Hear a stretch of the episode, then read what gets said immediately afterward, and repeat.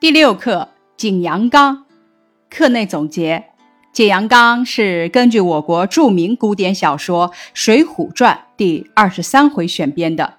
这篇课文记叙了武松在阳谷县的一家酒店内开怀畅饮后，趁着酒兴上了景阳冈，赤手空拳打死猛虎的故事，表现了武松豪放勇武而又机敏的英雄性格。全文按照事情发展的顺序，先讲武松进店饮酒，不听劝告，执意过冈；接着讲武松上冈，见了官府榜文，才知真的有虎，但决定继续上冈；然后讲武松赤手空拳与猛虎搏斗，终于打死了老虎；最后将武松一步步挨下岗来。在这四部分中，第三部分是重点。前两个部分即武松在酒店喝酒和上纲，不仅是故事情节发展的需要，而且表现了武松豪放倔强的性格和无所畏惧的英雄气概，为写他勇打猛虎做了很好的铺垫。课文中武松的形象栩栩如生，让人过目难忘。作者运用了多种表现方法来刻画人物，特别是在动词的运用上很有特色，对表现武松打虎时的惊心动魄的场面起到了很好的作用，使文章大大增色。文章写人虎相遇时，老虎的一扑一掀一剪。等动作，把老虎凶猛残暴、让人生畏的气势显现无疑。而武松只是闪躲，闪和躲的意思相近，但是内涵却是有些不同的。闪是闪避的意思，即迅速侧转身子躲避。它表现了武松动作敏捷、武艺高强。武松在遭到老虎的突然袭击，闪是本能反应，说明武松动作之敏捷；而躲的意思是躲避，指故意离开或者隐蔽起来，使人看不见。躲是有意为之，闪和躲同时说明了武松既有优秀的本能，又有沉着冷静和勇敢无畏的性格。文中写武松手中唯一的武器就是哨棒，作者写到哨棒的地方啊，就有十多处，而每一处所用的动词均不一样。这些动词用的无一不是恰到好处，请大家看一下：靠、提、拖、插、拿、抡、劈、丢，这些动词突出了武松的豪放、倔强、无畏的性格特点。当武松躲闪过了猛虎的一扑一掀一剪之后，便立即转手为攻。在文章中，这部分内容又准确地运用了几个动词：揪、按、踢、提、打，把武松打虎的场面写得有声有色、神采飞扬，打虎英雄的形象啊跃然纸上。再看，经过了一场恶斗。打死了老虎之后，武松的精力已经耗尽。他先坐在青石上歇了一会儿，随后便一步步挨下岗来。一个“挨”字，可以说比用任何一个表示走的意思的动词更合适不过了。他精确地写出了武松在同猛虎搏斗后。手脚舒软、筋疲力尽的状态。武松毕竟是血肉之躯，经过一场激烈的人虎相搏后，他疲劳了、困倦了，这是很自然的现象。这样的描写非但无损于英雄的形象，反而使人物形象更加朴实、丰满、逼真、可信。选编这篇课文呢，是让咱们感受武松的英雄气概，体会其豪放、勇敢、机智的性格，并能讲述武松打虎的部分，从而进一步感受名著的魅力。同时，咱们在阅读中积累阅读名著的方法。那大家思考一下，大家都是如何读懂不太明白的词语的呢？比方说，人们常说喝酒，武松为何说吃酒？说吃酒啊是方言，就像咱们这里把抽烟说成吃烟，有些地区把喝茶说成吃茶。吃古汉语一般不当吃东西讲，其意思呢有两种。第一种呢讲的是口吃，俗称结巴；第二种呢指的是吃吃指笑声。吃东西的意义在古汉语里一般不写作吃，喝酒、喝水、喝茶、喝粥等都是普通话语汇，要注意正确使用。比方说，家里来了客人，要说请喝水，不能说请吃水。有篇课文啊，以“吃水不忘挖井人”为题目，这是一个固定的短语，其中“吃水”是动词，指取用生活用水。习作引用这个短语，不可以把吃水视为方言，改成喝水不忘挖井人。吃水单指供食用的水，用作名词呢，则是方言。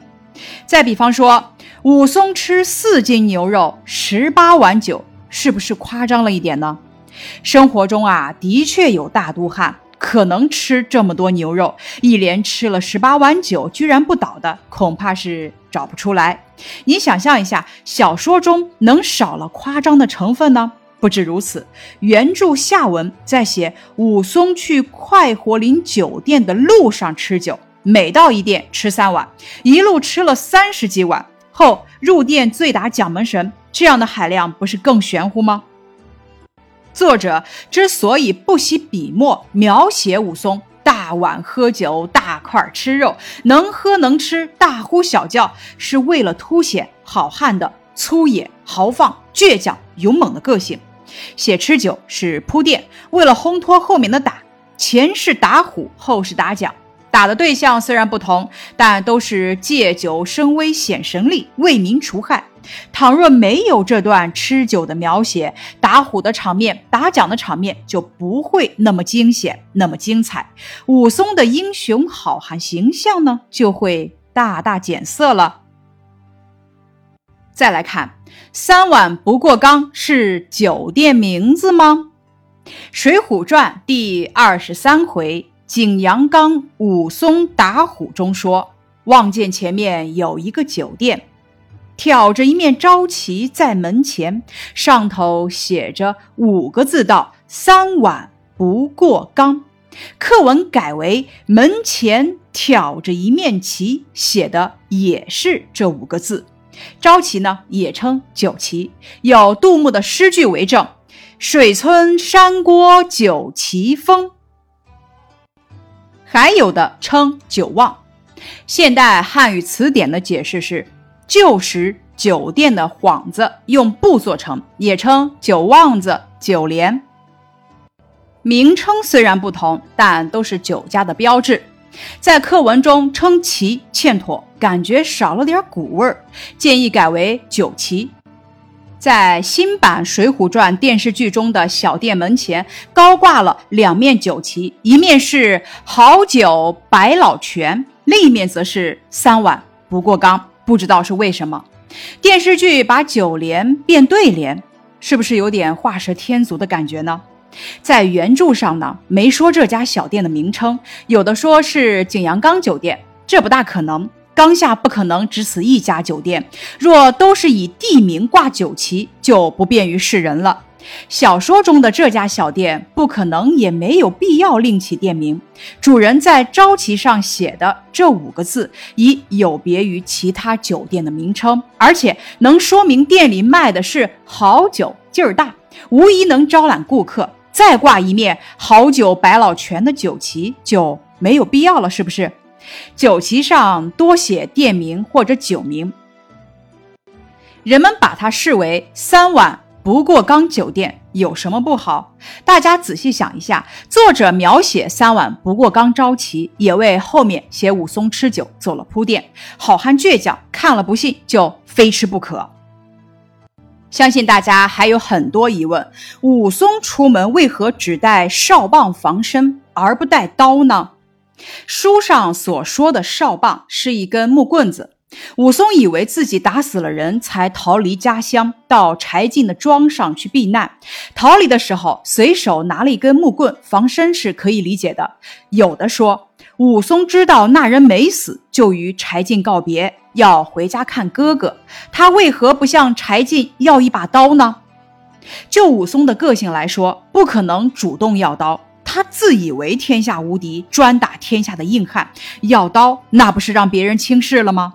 从武松离开柴进庄到小店吃酒上纲，作者不止十次八次描写哨棒，足以见哨棒有用。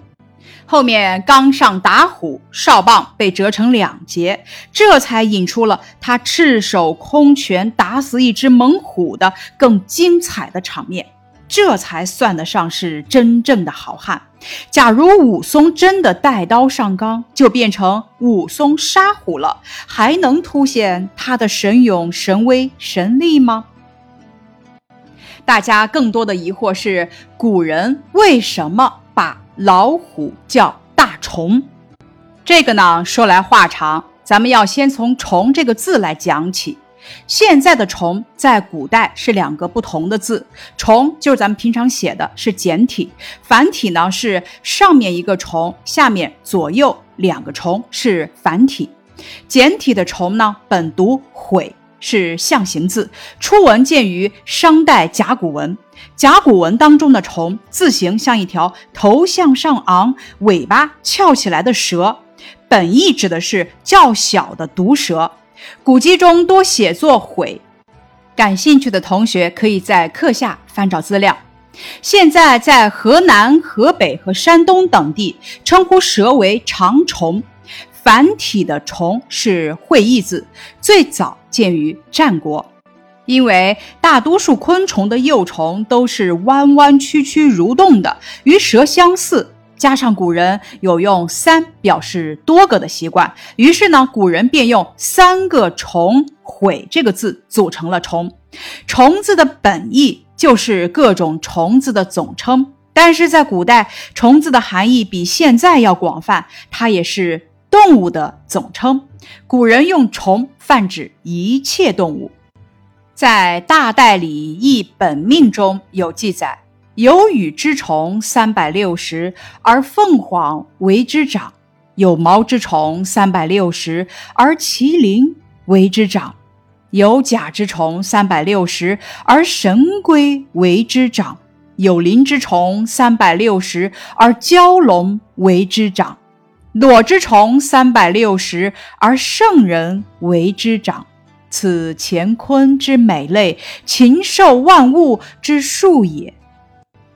也就是说，禽为羽虫，比如咱们常见的鸡、鸭、鹅等；兽为毛虫，可爱的小猫、小狗都属于毛虫；龟为甲虫，鱼为鳞虫，而人呢，则为裸虫。是的，大家没有听错，在古代，所有的动物都可以叫虫，连人也不例外，还真是众生平等啊！大虫呢，最早记录在古代著名的鬼故事集《搜神记》里。扶南王范寻养虎于山，有犯罪者投于虎，不是，乃诱之，故山名大虫，亦名大灵。说的是南海的扶南国国王范巡很残暴，喜欢把大虫养在一座山里，只要有人犯罪，就拉到山上扔给大虫。大虫不吃的话，就赦免他。当时的人们把这座山叫做大虫，也叫大陵。大这个意思有头和首领的意思，就如称兄弟排行中第一者为大哥。大呢又是敬词，比如说咱们称大人、大夫、大王等等。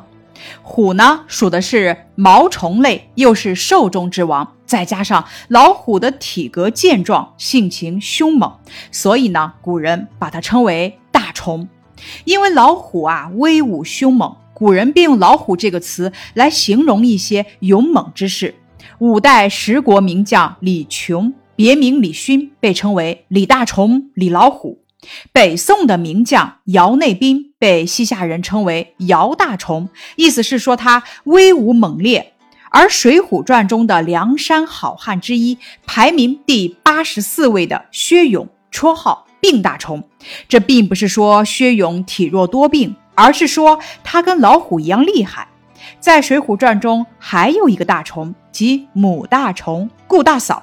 顾大嫂眉粗眼大，胖面肥腰，插一头异样钗环。露两臂时星串着，从外貌上看就很凶悍，不是寻常女子。母大虫也叫母老虎。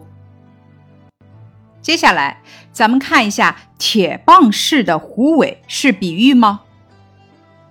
这个短语所在的句子是：大虫见掀它不着，吼一声，就像半天里起了个霹雳，震得那山冈也动了。接着把铁棒似的虎尾倒竖起来一剪，这句是比喻连用，吼声像霹雳，这是咱们比较熟悉的名喻玉声。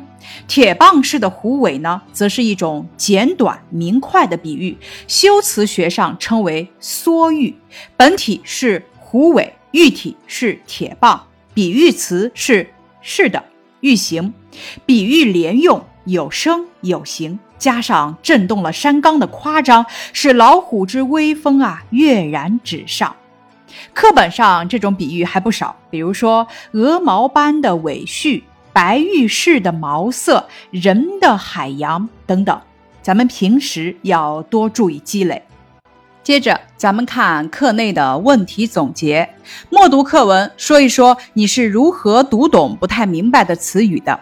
这篇课文是古代白话文，大家基本都能读懂。遇到不懂的词语和句子，可以先联系上下文和插图，猜一猜大致意思。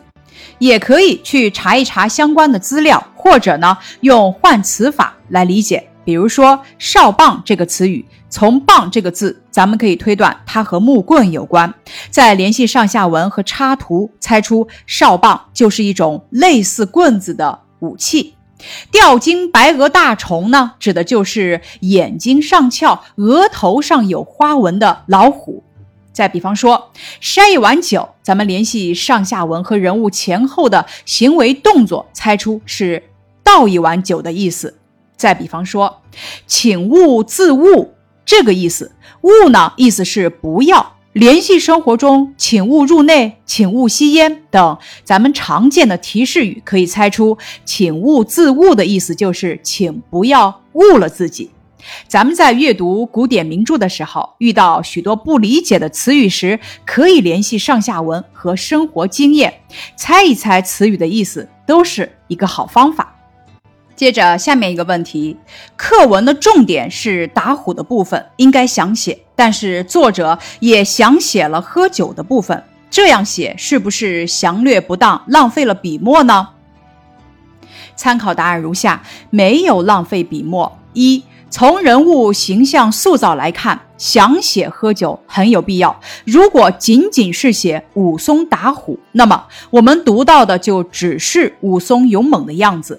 其实武松的酒量非常大，性格也很豪爽，脾气也有些倔强，这些特点都是在喝酒的部分表现出来的。这样我们就会觉得这个人物很有意思，而且更加真实了。二，从故事情节的联系来看，写武松喝酒也很重要。正是因为武松喝了十八碗酒，是一种半醉的状态，所以他根本不听店家劝告，执意要上岗，这就有了后面打虎的故事。文章前后是有关联的，而且武松就着酒性打虎，更有一种气势，更凸显了他的勇猛。下面一个问题：打虎的过程中，武松身上有怎样的特点？参考答案如下：一，从老虎跳出来，武松闪在青石边，老虎一扑一掀一剪，武松的闪躲闪能看出武松头脑机智，身手敏捷。二，从进平生气里劈将下来，连枝带叶劈连打将下来。哨棒折作两截，可以看出武松十分勇猛，力大无比。三，从把大虫顶花皮揪住，一按按将下来，铁锤般大小拳头打得五七十拳，把大虫打作一堆，却似躺着一个棉布袋，可以看出武松武艺高强、无比勇猛的特点。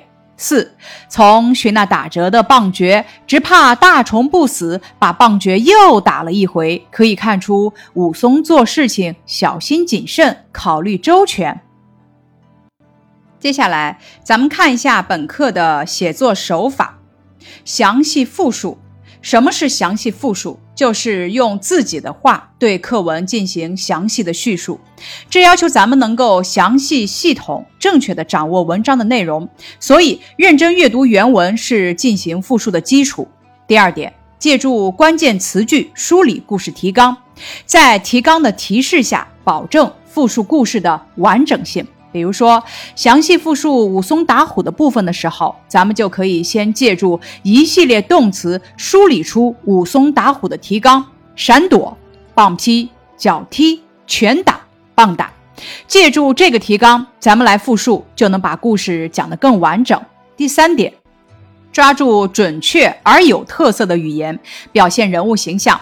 本文中的精彩片段是武松打虎。咱们就可以用上课文中的揪、按、踢、提、打等动词，生动再现当时的精彩场景。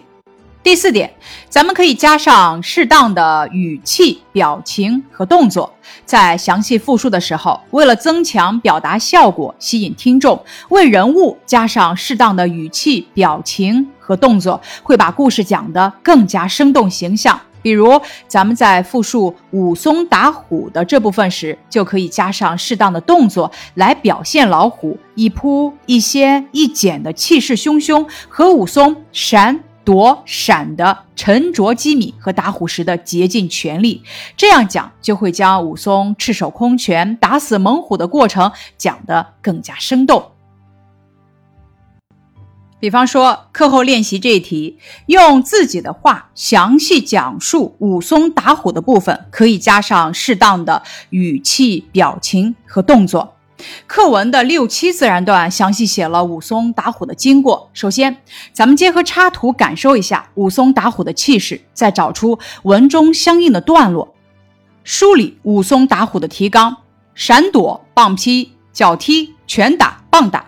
在提纲的提示下，咱们讲故事的时候，便可以把故事讲得更完整。在复述武松打虎的部分时呢，咱们就可以用上课文中有特色的语言，比如说揪、按、踢、提、打等动词，还要加上适当的语气、表情和动作，这样呢，才能把故事讲得更加生动和形象。示例。武松见了大虫，惊讶不已，忙从青石上翻身下来，闪在青石旁。大虫从半空里窜下来，向武松扑去。武松闪在大虫背后，大虫把前爪搭在地下，把腰胯一掀，武松一躲，躲在一边。大虫又一剪，武松闪在一边。武松抡起哨棒劈向大虫，不料却打在了树枝上，哨棒折成两截。大虫又扑过来，前爪搭在武松面前，武松就是把大虫的顶花皮揪住，把它按下地去，然后朝大虫的面门上、眼睛里乱踢。大虫边咆哮边扒身下的泥，扒了个土坑。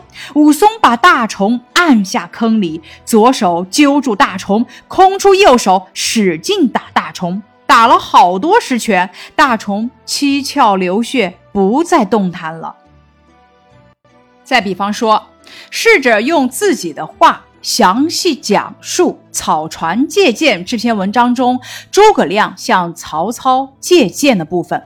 咱们回顾全文，下面是示例：鲁肃私自拨了二十条快船，每条船上配三十多名军士，按照诸葛亮说的布置好青布幔子和草靶。子等诸葛亮调度。前两天诸葛亮没有任何动静，到第三天四更的时候，诸葛亮秘密的把鲁肃请到船里，和他一起去取箭。诸葛亮吩咐把二十条船用绳索连接起来，朝北岸开去。这时候大雾漫天，江上的人连面对面都看不清。五更时分，船已经靠近曹军的水寨。诸葛亮下令。把船头朝西，船尾朝东，一字摆开，让船上的军士一边擂鼓一边呐喊。鲁肃很吃惊，怕曹军出兵。诸葛亮却笑着说：“你放心，我们只管饮酒取乐，舞散了就回去。”曹操听见鼓声和呐喊声，不敢轻易出兵，命令一万多名弓弩手一起朝江中放箭。箭射过来，好像下雨一样，很快船的一面便插满了曹军射来的箭。这时，诸葛亮又下令。把船掉头，船头朝东，船尾朝西，仍旧擂鼓呐喊，逼近曹军水寨受箭。等到雾散之时，船上的草靶子上密密麻麻地插满了箭。此时，诸葛亮下令返回，还命令所有军士一起高声大喊：“谢谢曹丞相的箭！”二十条船顺风顺水驶出二十多里。这时候，曹操才知道上当，想追也来不及了。本课的另一个写作方法是通过动作描写刻画人物性格。动作描写是刻画人物的重要方法之一。这篇课文呢，就成功的运用了揪、按、踢、提、打等一系列动词，把武松打虎的场面描写的有声有色。运用动作描写刻画人物时，咱们要注意：首先，第一点，动作描写要符合人物的身份；第二点，动作描写要有连贯性。第三点，在动词前加上修饰成分，可以把动作写得更传神、更生动、更有意味。接下来是一个示例：我脱掉鞋，跳进溪水里，水凉凉的，真舒服。我们睁大眼睛在溪水里东张西望，刚看见一只小螃蟹，还没来得及伸手，它就溜走了。我们只好搬开石块，寻找目标。哇！一只大螃蟹挥舞着大钳子，好像在向我示威呢。我才不怕你呢！我眼疾手快，紧紧地把它抓在手中。可大螃蟹用一只大钳子死死地抓住我的手指，痛得我急忙甩手。可它就是不松口。没办法，我把螃蟹放回水中，它一松口，我马上抽出手指。以上是本课的课内总结，感谢你的收听。